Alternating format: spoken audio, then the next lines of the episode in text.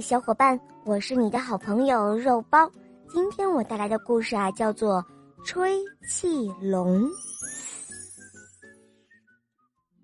说起吹气龙啊，它可是有一种特别的本事，它可以隔着很远就能把东西吹大。小兔子拿着气球在走，吹气龙呢，远远的对着气球那么呼一吹，那个气球就变得越来越大。最后，啪的一声爆炸了，呃，真好玩！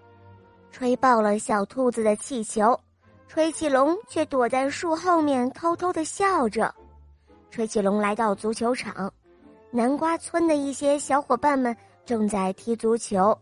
当小熊飞起一脚，足球像炮弹一样直向球门飞去的时候，吹气龙。就朝着那个足球呼的一下吹了一口气，只见那个在空中飞的足球就变得越来越大，最后啪的一声爆炸了。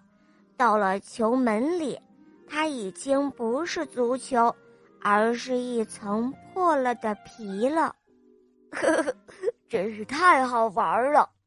吹气龙又偷偷的笑着。最麻烦的是。有一次，吹气龙走过小兔子的家，他对着小兔子家呼的吹了一口气，只见小兔子住的房子也变得越来越大，越来越大，最后砰的一声，房子就像气球一样给爆炸了。哈哈，可真是太好玩了！看着房子像气球一样爆炸，吹气龙又觉得很好玩儿。哦，我的天哪！吹气龙，你把我的家都给毁了！小兔子大喊着。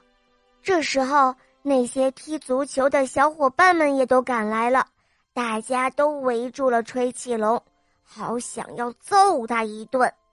呃呃，我不是故意的，对不起。吹气龙哭起来了。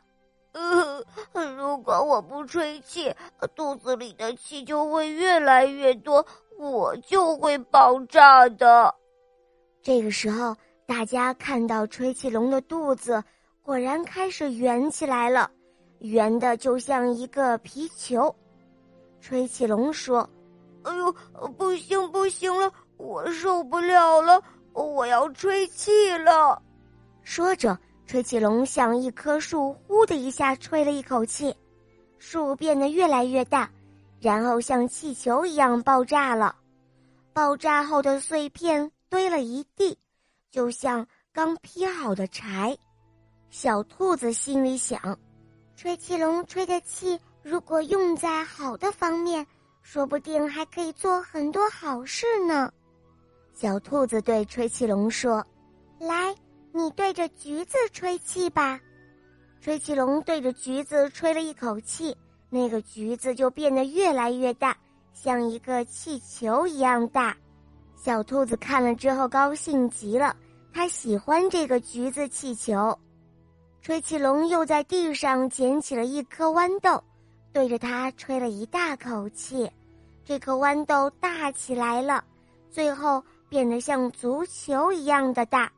小熊和其他小伙伴们看了很高兴，这回他们又有了一个新的足球了。吹气龙又对地上的一个蘑菇吹了一口气，这个蘑菇就变得越来越大，最后变成了一座蘑菇房子，给小兔子住正合适。